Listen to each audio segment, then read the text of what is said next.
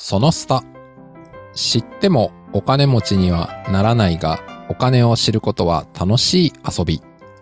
投資、金融経済を楽しみながら考えるポッドキャスト。え第3回です。え今回は、えードラえもんに見る1970年代の金銭感覚前編ということでお話ししていきます。えー語り手は私、まさきと、えー、しげです。はい、この二人でお届けします。よろしくお願いします。よろしくお願いいたします。はい。で、えー前回はですね、あの、お投資についていろいろと実体験を踏まえつつ、はい、勝間さんの本をテーマに話したんですけど、今回は結構ガラッと思考を変えてですね、あの、テーマ、ドラえもんを出してきました。いやー、急に身近な感じがしますね。はい。勝間さんの次はドラえもんという。ね面白いですよね。はい。すごい飛び方です。は。はいい。まあでも一応これ、ドラえもんが出てきたのには理由があって、ちょっとしげさんから軽くお話しいただいていいでしょうか？あ、そうですね。あのーまあ、経済とか金融を考える上で、まあ、例えば、ピケティの21世紀の資本という本が、2015、まあ、5 6年ですかね、発売されて非常に話題になったんですけども、あの本、読まれた方わかると思うんですけども、あのまあ、税の仕組みとかをずっと歴史を振り返ってるんですけども、例えば18世紀とか17世紀の状況っていうのは、経済のデータはあるんですけども、当時の環境がよくわからないと。それに対してピケティは、当時の小説とかを引用しながらですね、例えば一般の市民がこういうことで苦しんでいたとか、こういう生活をしたんですよね、ことを引用している中で、まあ数字を例に見せるというのがありますと。そういった時に、まあ、我々にとって、やっぱり、あの、多くの方がドラえもんっていうのを読んできたと思うんですけども、まあ、実はドラえもん自体、1970年代の初期の方はですね、の話とかなので、結構金銭的な話とか、てか結構実は今とはだいぶ違う。で、それを今、ドラえもんを振り返ると、まあ、どう見えるのか、まあ、それがまさに今回のテーマである、ドラえもんに見える1970年代の、まあ、金銭感覚から来てるという、まあ、そういうふうにあの考えてます。はい。ありがとうございます。もう、そうなんですよね。まさに、ドラえもんっていうと、まあ、多分今、しげさん40代で僕30代で、まあ、子供の時から漫画とかアニメで見てて、まあ、多分今の子供たちも見てて、あ、そう、それこそしげさんとかお子さんいらっしゃいますけど、ドラえもんとか見たり読んだりしてます？ああ、うちの娘は、ドラえもんは知ってはいますけど、うんうん。あの、あんまうち、たそんなたまたまテレビ見ないんで、ああ、なるほあんま見たど。ことない。ただ、僕衝撃だったんですけど、はい。確かドラえもんの声優変わったのは2005年なんですよ。2005年です。はい。あれからもう16年経ってるじゃないですか。経ちましたね。ということは、今の20代の、多分前半の人はもうほとんど大山信代のドラえもんのイメージなくて、ないですね。今の声優陣のイメージっていうことでしょうね。水田わさびさんとか、まあ、他の方々ですね。えそのあそそれ今の方がドラえもんの方そうです、かそうです、そうです。2005年からの。でね、多分僕とかまさきさんは結構当時かなり違和感あった声だと思うんですけど、ありました、ありました。今はもうないんですよね、おそらく。逆に今、大山信代さんの方が違和感です、まあ15年も経つんですそね。の世代、今の世代の方からすると。え、誰これ？みたいな。で、あの、ちょっと、確かその大山信代さんが生変わった当時ですけど、私が子供の頃、まあ1990年代ですけど、ドラえもんアニメ2話あったんですけど、1話目と2話目が、なんか映像違うんですよ。で、多分2話目って再放送なんですよね。ありましたね。明らかに古いんですよ。画質が違いましたよね。画質が違いましたよね。違いました、違いましただか。ら実際には2話目かなんかは使い回して、1話目だけは新しいアニメっていう風にやってずっとやってたっていう、まあ、感じではあったんで、なので、実は私とかまさきさん見てたドラえもん、初期のドラえもんは、1970、70年、80年の経済感が反映されてたんじゃないかなっていうちょっと仮説ですね。いやーそうですよね。確かに言われてみると。で、今回ですね、あの、話すにあたって、ちょっとドラえもん全部は読み返せなかったんで、あの、初期の1巻から5巻ぐらいまでをこういろいろ読んでみたんですけど、まずその前提としてドラえもんって1900、えっ、と、まあ、70年ぐらいから、えっ、と、藤子 F 不二雄さんが亡くなる96年まで、約25年にわたって連載がされてって、まあ途中から映画とかもあったわけですけど、まあその時代感で言うとまさに70年代は、えっ、と、あの、所得倍増計画が終わったけど、まあ十分に経済成長が続いてる時代ってことですよね。。はい。はい。で、えーそこからまあ80年代はまあバブル期と言っていいんでしょうかね。そうですね。途中からあのー85年ぐらいからか。そうですね。いわゆる85年にプラザ合意があって、っていうのがあって、まあ、け景気っていうか、まあ、雰囲気も含めて土地も上がってて、株価も上がって、あの、そういう経済、金融面では非常に絶好調っていった、まあ、ジャパンアズナンバーワンって言われてもそうですよね。80ジャ年代。パンズナンバーワンがあり、はい。からの、まあ、これ前回の第1回、第2回の放送で触れたそのバブルで3万9000円までいった株価が崩壊して、そこから半分以下ぐらいまで落ちていき、そして、まあ今失われた20年とか30年と言われる、その平成の、ね。はいもう30年、もう平成終わっちゃいましたもんね。令終わっちゃいましたからね。はい平成はほぼずっとその低位水準な経済状況だったっていう。まあ、そこの、えーバブル崩壊から数年間まではドラえもんも描かれてるんで、だから、平たく言うとこう、三つぐらいの経済の時代をまたいで連載されてるっていう。そう思うと、すごいですよね。うん。あの、インフレがあったような70年代、バブル期の80年代後半で、うん。崩壊後の、まあ、平成初期とかも、ドラマカバーしてたっていうことですね。うんはい。うんうん。で、それで言うと、で、今回ちょっと僕、ドラえもんの最初の方の何巻かを読んで、ドラえもんってそもそも、あの、漫画の方はどういう話なんだっていうのをこう、自分なりにいろいろこう分析してみたんですけど、まあ、平たく言うと、えーいくつかのパターンに分かれると。で、そのパターンっていうのが、えーのび太が自分のマイナスを解決したいっていうパターンと、あと誰かの悩み相談を受ける、または困ってる人を助けたいみたいなパターン。で、次に、えっ、と、自分も他の人も困ってるなんか災害対策みたいな。まあこれはい災害っていうのは、えージャイアンが暴力を振るうとかね。まあ、リサイタルとかですね。リサイタル。ルするとか、そういう薬剤、えー災害対策みたいなんで、まあ最後が、えっ、と、なんか新しくて楽しいことをしたいみたいな。なるほど。そのために道具なんか使おうみたいな。まあ、パターンが多いん、だいたい分かれるかなと思うんですけど、まあ、特にやっぱり、えー、自ら、のび太の自らのマイナスを解決したいっていうのがやっぱりドラえもんらしい典型だと思うんですよね。そうですね。あの、まあ、ペイン、のび太が抱えてるペインに対して、のび太のペイン、はい。あの、課題解決をそうです、ドラえもんが。道具でするっていう。そうの、その通りです。かねはいこれがやっぱり王道中の王道、ドラえもんの王道だと思ってて。なるほど。で、まあ、このペインもざっくり二つに分かれるかなと思ってて、まあ、はい二つ一つは、えっと、定常的になんか心理負荷がかかる現象が起こる。これ何かっていうと、宿題が出たとか、ああ、懐かしいですね。テストを受けなきゃいけないっていう。まあ、これはあの、まあ、正直その得意じゃない子供にとっては心理負荷なイベントじゃないですか。そうです宿題ね。テストっていう。で、また先生にね、0点あそうですそうです廊下に立たされるみたいなのはよく。で、ママに怒られれるとか、いわゆるその感情的なマイナスがね、あまずテストもできない上に、こう、後で怒られるっていう、この、この心理的負荷が、コンスタントに起こるって、これを何とかしてくれドラえもんっていうのが一つ。で、はい。もう一つが、えっ、と、コンプレックスですね、のび太自身。で、やっぱのび太ってこう、皆さんご存知の通り、いろいろコンプレックスの塊じゃないですか。そうですね。はい。まず、これはさっきの宿題とかテストにつながるけど、まず学力が低いと。そうですね。だから、はいえー、学、テストとかは辛いし、宿題も辛いって、ねはいまず学力の問題がある。で、次に、あの、身体能力とかスポーツの問題があって、まあね、やっぱり子供の年齢だとスポーツできるやつは偉くて、ですね。できないやつはこう立場が弱いっていう、まあこれはあの、日本に限らずアメリカとかでもあるかもしれないですけど、そうですすけどね。。まあよくある、まあシーンですね。はい。はい。なんかそういうスクールカーストって言っちゃったらあれですけど、はいまあまあ、みたいなので言うと、そうですねそうですよね。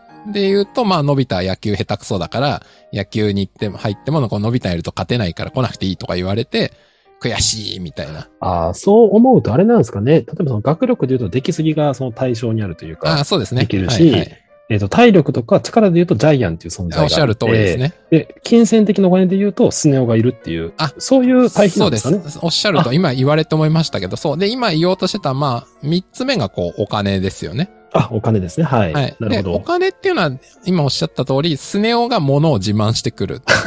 でも、それはまあ、ですね。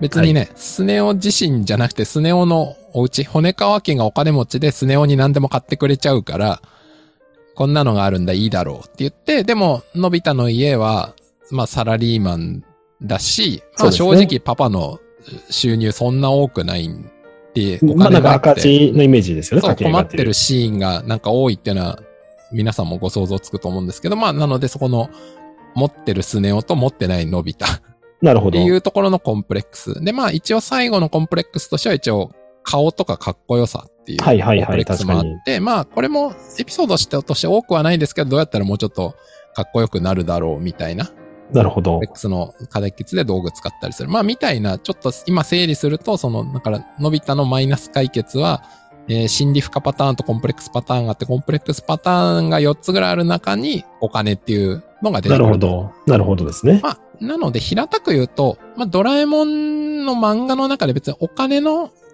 課題そのものの話はそんな多くはないんですよ。なるほどですね。まあ、はい。多くはないけど、さっき言ったこの70年代から90年代の経済感覚をすごく反映してるエピソードが多いんで、着目するとものすごく面白いと。なるほど。ありがまあ、とうございます。いうのが今回の前提で、はい。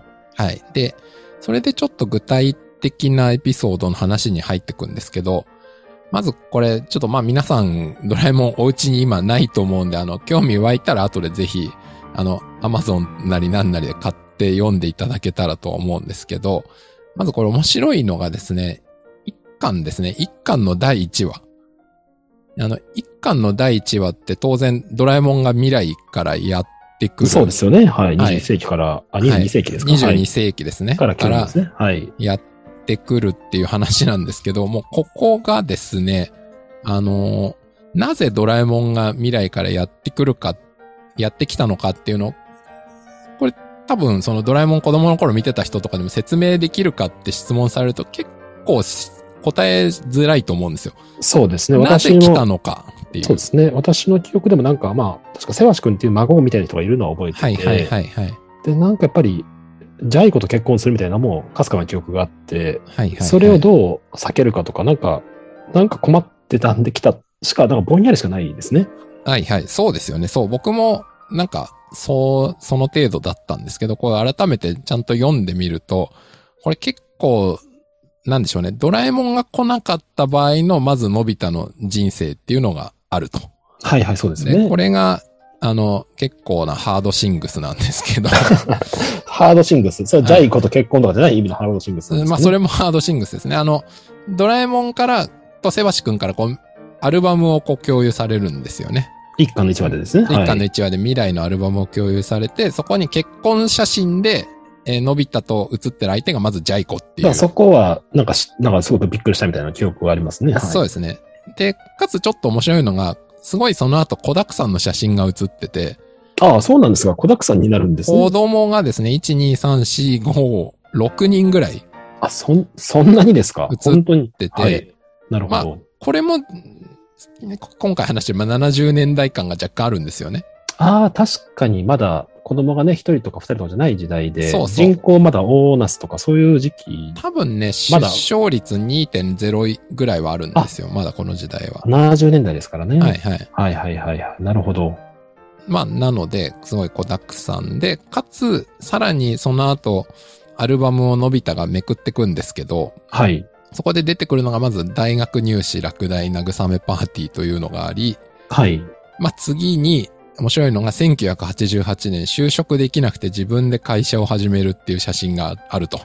のび太、起業してるんですね。ドラのマこのび太起業してるんですよね。すごいですね。88年しかも、バブルのね、ちょうど盛り上がってる時期に、まあ当時はこのそうなん70年代の漫画まあ当時はバブルをししてっていう前提はないので、まあ大人になったのび太は起業すると。すごいですね。起業してたんですか、のび太？起業家ですね。はい。のび太実はあの、しかもドラえもんが来ない世界線で起業家だったわけなんで、あのね、あの、勉強やスポーツ苦手でも起業するんだっていう。そうなんですよ。すごいですね、のび太。実はこれ結構衝撃で、衝撃知らなかったです。はい。で、次が、のアルバムが93年ですね。そう、あの、会社起業してから5年後、会社丸焼け記念っていう写真があって、丸焼け記念ってなんだよって話なんですけど、で、のび太の、その写真が、後ろで消防士さんが火を消してて、はい。あの、焼け焦げたのび太が手に花火を持ってて、花火持ってますね。おそらくこれは、あの、花火工場、花火製造会社を創業したんじゃないかと。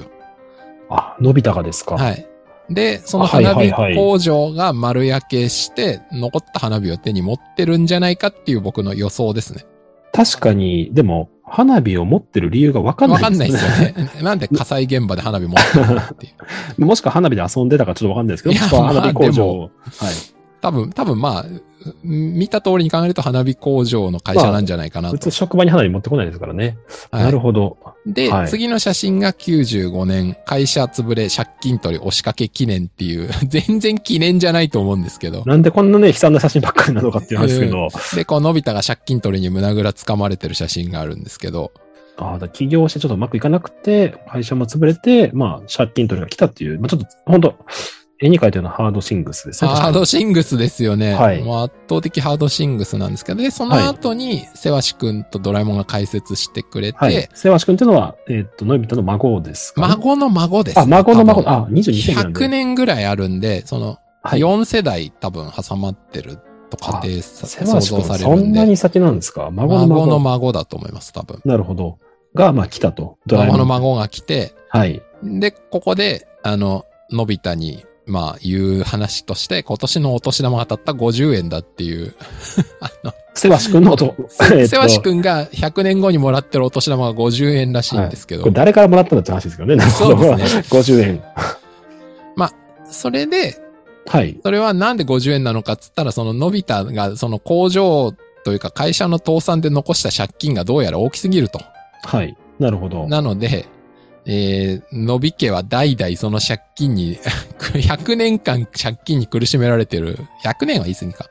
まあまあでも、は50年以上。でも書いてますね。100 100年経っても返しきれない。あ、まあそうですね。100年経っても返しきれないって書いてるから、そうですね。100年以上か。100年以上借金に苦しんでるっていう、なんかものすごいハードシングス一家で。そうですね。あの、厳密に言うとね、株式会社の仕組み考えるとそういうふうにはならないんですけど、まあ、そうそうならないう世界線ですけど、まあもしくはすごくね、誠実にお返しをしていくと。かもしれないですよね。なるほど。はい。で、まあ、で、それがあまりにもひどい未来だから、はい。それを何とかするために、このドラえもんを、セバシ君が送り込んで、はい。で、今言ったハードシングスにならないように、のび太の人生のプロセスをちょっとずつ良い方に向けていくと。これすごい発見じゃないですか？初めて知ってる人多分あんまりいないんじゃないですかね？だって起業をして失敗して借金大変だからドラえもんが来た。で、その目標をじゃあ、そこを変えるっていう世界線がドラえもんの当初のミッションだっていうことですよね？そうですね。はい。いやー、これはちょっとびっくりしましたね。なるほど。まあ、で、まあまあ皆さんご存知の通り、あの、劇場版とかでもよく出てくる通り、ドラえもん、あのび太の未来のお嫁さんは一応静香ちゃんっていうことになってるんで、映画でもね、出てますね。なってますよねはいはいはい。まあこれは結論から言うと、だからドラえもんが来たおかげで何らか良い要素が働いて、はい。はい、あの、未来が変更されて、なるほど。ジャイ子から静香ちゃんに奥さんが変わったと。まあ、となるとね、最近流行りの東京リベンジャーズとかもやるタイムリープものですけど、未来が変わるので、こう、セワシ君が、まあ、普通に考えるとちょっと、消えちゃう可能性は高いうんですよね。僕もそれ思いますよ。だってはいね、その、のび太の奥さんがジャイ子からはい。変わっ、ね、静香ちゃんに変わったら遺伝子も変わるじゃないかとか、そうですね。いろいろ疑問はあるんですけど、まあまあそこはちょっと、あの、突っ込まないことにして、なるほど。はい。まあ、というのがドラえもんの第1巻、第1話。こというれめちゃくちゃ、じゃあ本当に経済的な背景がでかいっていうことですよね。いやもう完全に経済問題を何とかするために来たっていう。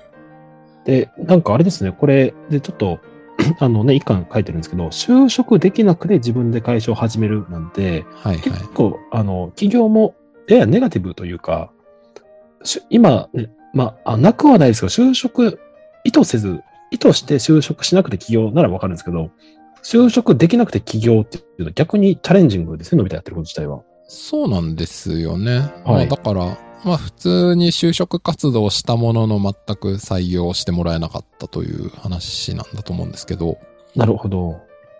うん、でもまあどうなんですかね。ちょっとこの、まあこの漫画の書かれた70年代とかにおいての起業っていうことが今のこの2021年とだいぶ感覚は違うと思うまあんですよね。全然違いますし、やっぱちょっともしかしたらアウトローというか、まあ大手な、で今は結構企業ってね、普通にキャリアとしても、あの、目立つ存在ですけど、うん。まああんまり当時は多分、なかったんでしょうね。普通に就職かもしれないですね。まあそうですよね。基本的には就職するっていうことが、まあ今も多くの人はそうかもしれないけど、まあ今よりもっとそうだったんじゃないかなというふうに思いますよね。なるほど。はい。まあ、っていうのがあっはい。て、まあ、だから、まあ、さっき、あと、この1巻1話に関して、さっき、しげさんもおっしゃった通り、お年玉が50円とかってどういうこととか、あと、その、なんで個人の、その事業に関する借金がそんな100年も残ってるんだとか、ちょっと疑問はあるんですけど、でもどうなんですかね？例えば、今、僕、まあ、それこそしげさんとか、あの、いろんな企業の財務を支援、仕事でしてらっしゃると思うんですけど、はい。その、事業の借金が個人にかかるなんていうスキームは普通ないですよね。あります？あの、まあ一応、あの、個人保証っていうのはやっぱ融資で求められるケースはそれなりにまだあるので、あああ、あるんですね。なるほどそれは普通に、はい。あの、いわゆるそうか。本来なるほ的な株式会社っていうのはね、あの、どはい。有限責任なんで、会社にしか訴求いかないんですけど、日本の場合はやっぱりそこは、あの、か連帯保証っていうのが求められる。ああ、が多くてそうなんですね。それ自体、ただやっぱぱりそれが、あの、リスクを取ることを、はいはいはい。あの、そう、ためらわせるので、やめろっていう方向にはあって、例えば、日本政策金融高校っていう、まあ、政府系の金融機関とかは、一部は、えっと、連帯保証なしでいける、借りれるケースもあったりはしますね。ただ、民間の金融機関の場合は、やっぱり、えっと、連帯保証。例えばうん、うんうん5000万借りたら、個人で5000万の連帯保証入れる必要があるし、で、もし会社がうまくいかなくて潰れました、えー会社は潰れたんですけど、連帯保証で5000万残ってたら、その5000万を個人として返し続けなければいけないっていう形に、えーなってますね。あ、そうなんですね。じゃあそこは今でも、その、えっ、と、まあ、お金のちょっと、お金あ、少し話変わりますけど、その、例えば事業の資金調達で、僕の理解では、まあ、ざっくり二つあると思ってて、一つが融資、借金、そうですね。はい。でとで合ってますか？で、デッドでやってます。はいで、はいもう一個が、えっ、と、株式を発行して、それに出資してもらうエクイティ。そうですね。エクイティ。ですよねおっしゃるとおっしゃる通りです。うん。まあ、ざっくり大きく分かれるとして、まあ、今おっしゃったこのデッドの方だと、結構民間金融機関だと、はい普。通に個人保証はあるよって話なんであ、すね。それは今でも普通にありますね。ね。なるほど。はい。で、じゃあ、例えば、実際に会社潰れてしまって、個人で5000万なり1億なりの借金抱えたらどうするんですかっていう時には、まあ、大きく分けてまあ2つで、1つは、あの、いわゆる個人破産ということで、あの、破産を申し立てると、まあ、一応法的にはもうそれで借金返す金はなくなるので、ああ、なるほど。はい、それで、あの、普通に行けていけるんですけど、例えばクレジットカードがなんか使えなくなるとか、いくつかやっぱ普段の制限が出てくるんですよね。っていう風になったり、まあ、したりするんですけど、あの、じ人生は終わりってわけではないですね。はい。まあもしくは、あの、分割で、まあ、弁済を、まあ、していくっていうようななるほど。形もあったりしますね。はいはいはい。ちなみに、あの、もう少し言うとですね、すみません、僕の話ばっかりますけど、あの、私がやってた、あの、不良債権問題っていうのは昔あったわけで、2000年ぐらいですけあど、あ、それってあの、銀行時代に取り組まれてたってことですか？そうですね、私が不良債権投資っていうのをやってたんですけど、まあ、どういうことかって、例えば、あの、まあ、バブル期の話を関係するんですけど、まあ、まあ、多分、のび太の例も近いと思います。例えば、銀行がですね、えー土地を担保に5億円の融資をしたとしますと。うんうん。で、その後、土地の価格が1億円まで下がっちゃいました。バブル崩壊してですね。はい。すると、5億円借りた根拠っていうのは、不動産の、まあ、か価値なんですけど、もうそれ5億から1億になっちゃうと、当然個人は不動産を売れば返せるのを返せなくなっちゃうわけなんですね。なりますよね。はで、い不。動産売った瞬間も、例えば極論言うと5億借金やって1億で不動産売っちゃうと4億借金だけ残っちゃうみたいな感じで残、りますよね。はい。売りたくても売れないんですよね。はいはいはい。じゃあどうするかっていうと、塩漬けにして、はいはい。あの、地価上がるのを待とうか、ということをずっとやってたんですよ。でも、銀行がそういうローン、例えば5億円たくさん貸してる、5億円を100本貸すと500億円ですけど、それが全部裏側で地価下がっちゃってると、実際これ500億ローン出してるけど、担保価値100億しかないですよねと。そうですね。じゃあこの、えっ、と、債券、やる融資の債券は不良債権じゃないですかっていう話になってくるんですよ。うん。となるとどうするんですかっていうときに、まあ、それが不良債権問題で、銀行は実は爆弾を抱えてると。表に出てないけどやばい。けど実際いくつかそれで銀行倒産した、倒産というか、まあ、信用金庫とか信用組合が倒産したっていうのがあって、でも銀行としては不動産売った瞬間ですね、もうあの、損確定しちゃうんですよね。だからな、何もできないみたいな時に、いわゆるハゲタカファンドと言われる人たちが、あの、その債券、えーっと、我々8000万で買いますよと。銀行さんと。なので、銀行に債券ごと8000万で買うわけなんですね。はい。すると、ある日いきなり、まあ、某なんちゃら銀行が債権者、ローンの返済先だったのに、全然よくわかんない外資系の聞いたことない名前が、今日から私があなたの債権者ですと。はい。で、あなたのはい借金5億円ありますよねと。なんとか返してくださいと。でも5億円返すのしんどいんだったら、えそうですね、おまけするので一応9000万でいいですよ。9000万なんとか返してくださいよというわけなんですね。すると、えその家を1億で売れば、うんえー9000万返せますよね。そうですね。はい。とか、まあ、9000万で売れば1億で、あ、9000万返せますよね。じゃあ9000万で売ってもらって、まあこのさっき言ったハゲタカファンドっていうのは、メガバンクから5億円の債券を8000万で仕入れてるんで、そうですね。まあ差額を設けるという、そういうビジネスをやってたのが、いわゆる不良債権というビジネスで、そうすれば、まあ、借金も、まあ、超超消しになるということが、ビジネス上であってたっていうのが、まあ、仕組みなんですよ。はい。はい。で、それ銀行が直接、いやもう9000万でいいじゃないですかって言えばいいじゃないですかって思うじゃないですか。って僕はすごく今思ってるんですけど。思いますよねはい、思います。あのね、で、できないんですよ、それが。関係、関係性上できないんですよ。はい。な、どういうことですか？例えば、そういうことを銀行が直接やってしまうとするじゃないですか。あの、あなた5億円借金あるけど、もうちょっと厳しいんで、えー9000万でいいですよっていうふうにやると、他の債務者、他の借金、かあの、お金から出てるのに、俺もカットしてくれよみたいな感じになっちゃうんで、なるほど。成り立たないんですよね、そこが。ほほー、なだから、るほど。一旦もう債券を、バルクって言うんですけど、まとめて外務にドンと売っちゃいますと。はい、はい、はい。で、その、売る、いくらで売るかとかの交渉もあるじゃないですか。そこはもう全部外部に任せて、売った債券だけ値段でもらうみたいな話を、まあ、やるっていうのが、えっ、と、仕組みですね。はい。それが不良債権処理って呼ばれるものの銀行側から見たときにやることっていうことですね。そうですね。。まあそれを竹中平蔵が、えー推奨したと。はあ、なで、るほど。これ、あれなんですよ。何は金融道にもそういうシーン出てくるんですけど、おーそうなんですね。例えば、えー、何は金融道だったシーンがですね、あの、ある取引先がもう倒産しそうになってて、すると債権者、すなわち取引先っていうのは、いや、うちの会社はここに1000万円の債権があるから、利益金があるから返してくれてるんで、ブワーッと集まるんですよ。でも、取り立て騒ぎですよ。で、当然会社は金ないですよね。でも、すごいもう、めちゃくちゃなんですよ。すると、帝国金融が来て、君たち落ち着いてくれと。あの、ここは皆さん協力しようと。で、彼らは金がないのはもう分かってると。だから、君たちの債券を額面の20%で一旦俺が全部買うわと。すると君たちはすぐにお金が手に入るし、もうそんな交渉しなくていいでしょと。でもここでもし僕らが20%で買わなければ、君たち本当に20%回収できる自信あるって、揉めますよねということを言って、すると、あ、まあ、そんならもう1000万返ってくるしか分かんないし、20%の200万でいいっすよ。っていうふうにして、じゃあ債券売りますわって言って、帝国金融債券買い集めるんですね。うん、うん。すると巨大債権者になるんで、ああなた、あの借金ありますよねと。合計すると10億円ですと。でも、10億円払えないですよねと。じゃあ30%でいいっすよと。いうふうにして70%ディスカウントする。その代わり彼らは20%で仕入れてるんで、差額で儲けるっていうのが、まあ同じようなビジネスで、それが何は金融にも出てくる話ですね。だから借金をこういうふうにして、バラバラにしていくっていうのが、まあ、裏が、裏側っていうかあれですけど、そうですね。ビジネスとしての成り立ってるものですね。はい。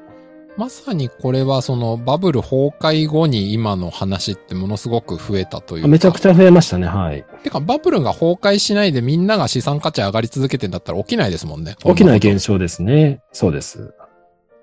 逆に借金の話もな、なんで不動産かかってるかっていうと、不動産ぐらいやらないと借金できないんですよ。そんな何何十億とかっていう。とああ、そこまで、ななんていうか、投投資するための原資が必要なのが不動産しかないってことですか？そまあよくあったのが昔の土地ですよね。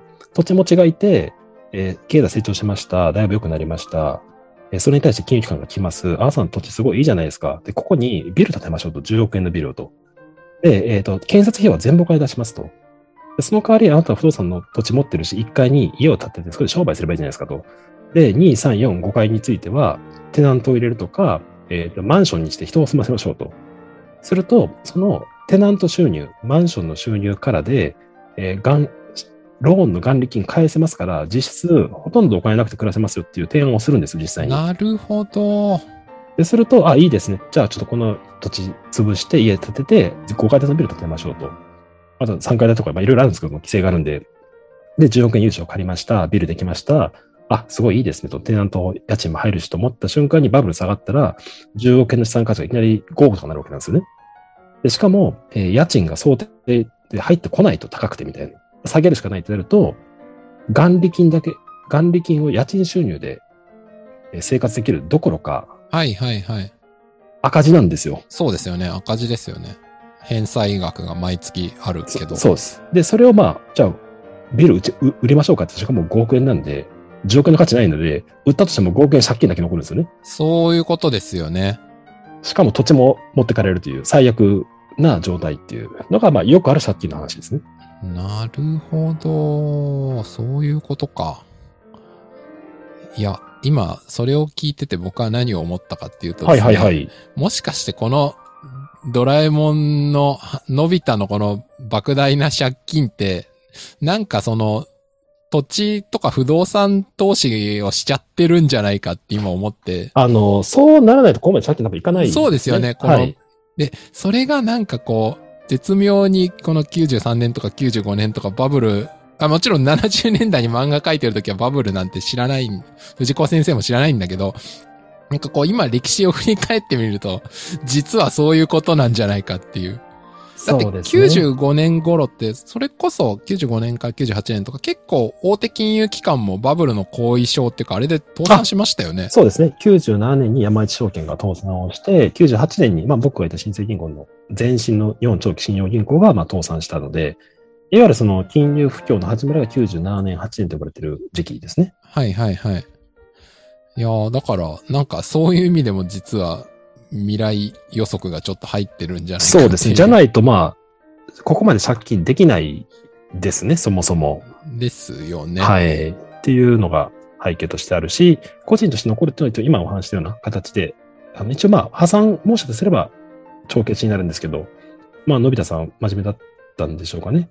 そうですよね。それさっきの話で言うと、例えば、えっと、ハゲタカファンドとかそういうところが仮に債券を買い取って返してくださいよって言ってきても別に破産、自己破産っていう選択はないわけじゃないんですよね。その状態からも。あ、その全然、それ別に借金抱えてるだけなので、あの、借金取り来て終わりで、別に自己、まあ、自己破産する、その状態で一応できなくはないですけど、うんうんうん。まあ、まあでそうですね。はい。だから、やっぱ、のび太は真面目だったんですかね。真面目だったんですけど、この話で言うと、それが4代先の瀬橋くんまで迷惑かけてしまってるっていうので、まあ、のび太、ちょっとどうしようかっていうので、まあ、ドラえもんが助けに来たっていうのが、まあ、一巻一話の、まあ、すべての、すべての始まりですよね。そうですよね。はい。いやー、だからこれ、もしかしたらのび太が自己破産して自分の代で終わりにしてたら、ドラえもん来なかったかもしれないですね。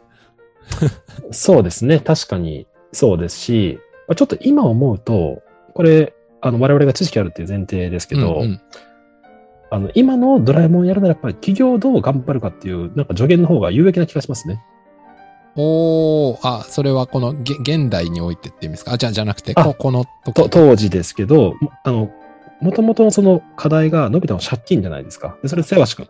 で、それに対するソリューションがドラえもんですよね。そうですね。となると、ドラえもん、のび太がどこのドアとか天才ゲとかって話じゃない気がするんですよ。ほうほうほすなわち、起業を、一つは、まあ、そもそも起業しないっていう選択肢。もう一つは起業したけど借金残さず、むしろ資産をたくさん残すっていうようなビジネスを展開していく。そのためにドラえもんが22世紀の知識。例えば、今後、もう SNS が流行るから、う。はいはいこれはい。やっとこうとか、今後こういうの来るからとか、まあ、極論株でもいいですね。アマゾンの株2000時買っときましょうと。もうそれ100倍以上になりますからっていうのとか、まあそういう知見があれば、多分その、本来的なドラえもんの一話の課題を解決できるかなと。そうですね。あの、はいお金面だけだったらそれでいいじゃないかっていう、おっしゃる通りですね。そう。まあ身も蓋もないこと言っちゃいましたけどね。まあ、それを言っちゃうと、あの、ドラえもんのこの漫画にならないんであれですけどそうで。すけどね。まあでも、本当にはい。この問題に対する シンプルな答えはそうなりますね。どう所得というか、はい。財産を作るかっていう助言をしてやれよっていう。でもそもそも1話で言うとやっぱり、これまさきさん読んだ時どうどう感じました？結構ね、全然僕イメージしてなかったんですけど、まさか実は借金だったと。ね。いやいや、僕もそこまではあんま思ってなかったんで、まあなんかやっぱり、あれですね。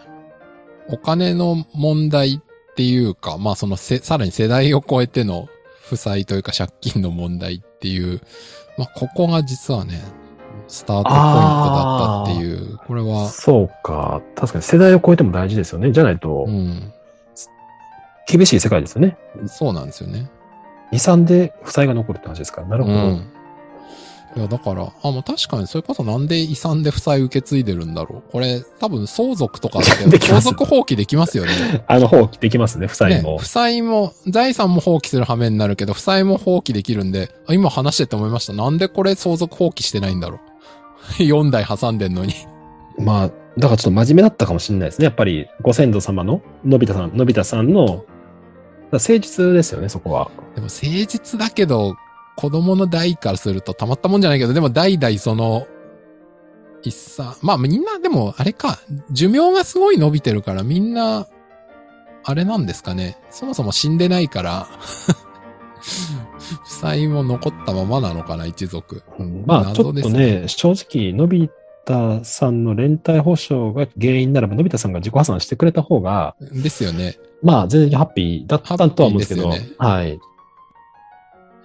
まあね、ちょっとそこは、はい。まあ、それをしちゃうと話そうですにならない。ね話にならないんですけどはいまあ、はいここから学べることとしては、えっ、と、まあ、まず、なるべく個人で負債というか借金というか連帯保証とか負わないように起業する方法も今はたくさんあるし、それ大事ですね。あまあ、そはいれこそさっき、エクイティとデッドの話をしましたけど、まあ、エクイティとかだったらそもそも個そうですね。人負債はないんで、はい。返済義務もない、ないですもんねはい。はい。まあだから、まあ特にスタートアップとかやるんだったら、まあそこの資本をどう調達するかは、ね、個人にとって、こう、負担が大きすぎないようにっていうのは考えた方がいいよねっていう。そうですね。だから、のび太さんもやっぱり最初、出資者からいかにお金を募るかっていうところにやっといて、借金なるべくしないっていう風になれば、まあ、こういう世界線にならなかった可能性はありましたね。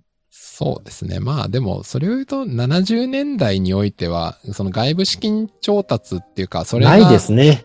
うん、エクイティって結構大変だったのかなと思いますね。あ、それは、ないですね。情報もないですし、誰が出資してくるんだっていうのは確かにそうですね。で、この頃うん銀行が存在感強かったですから。ああ、そうですよね。圧倒的に。そもそもう。うんん。